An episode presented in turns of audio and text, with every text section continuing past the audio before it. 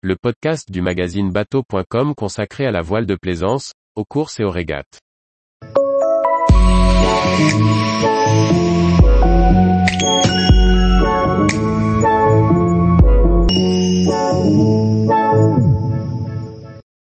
Grossesse à bord d'un voilier, l'accueil du bébé dans le bateau.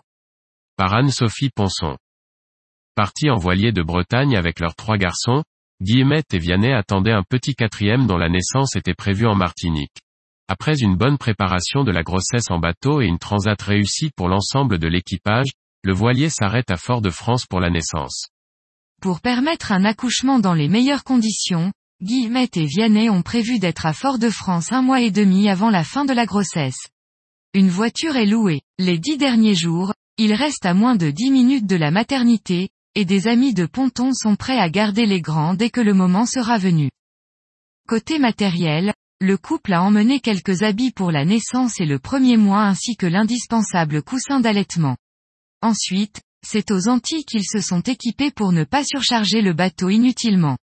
Ils ont ainsi pu récupérer, grâce à l'entraide, des habits et une poussette, ainsi qu'un couffin et un cosy en prêt. À bord du voilier, une couchette banette a été transformée pour y mettre toutes les affaires du bébé et lui installer un petit lit.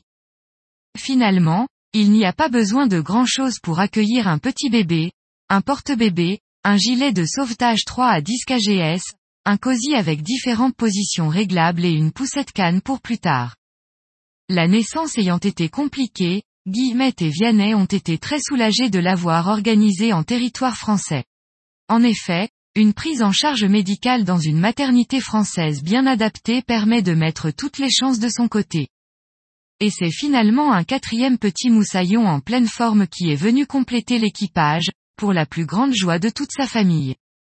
Pour la suite du voyage, il faut d'abord attendre le passeport du bébé, ce qui prend quelques semaines. Cela laisse le temps à la famille de prendre de nouvelles marques. De nouvelles habitudes sont prises, comme la manière de voyager en annexe avec un bébé, bien emmitouflé dans un gilet de sauvetage et jamais accroché dans un cosy ou dans un porte-bébé. Ensuite, avec l'arrivée de la saison des cyclones, ce sera direction Panama puis le Pacifique. Mais le programme reste toujours ouvert. Guillemette et Vianney le disent, de toute façon, même sans nourrisson, la vie en mer nous rappelle souvent qu'elle est faite d'imprévus, d'adaptations, et qu'il ne faut donc pas s'attendre à suivre un programme avec précision, sous peine d'être déçu. Ce qui est sûr, c'est que nous mettrons de la vie dans ces journées et que nous aurons la chance de le faire tous ensemble en poursuivant l'aventure. Comme le dit Sylvain Tesson, l'aventure, c'est quand la vie recommence, que le rêve ne tarit pas et que le jeu continue.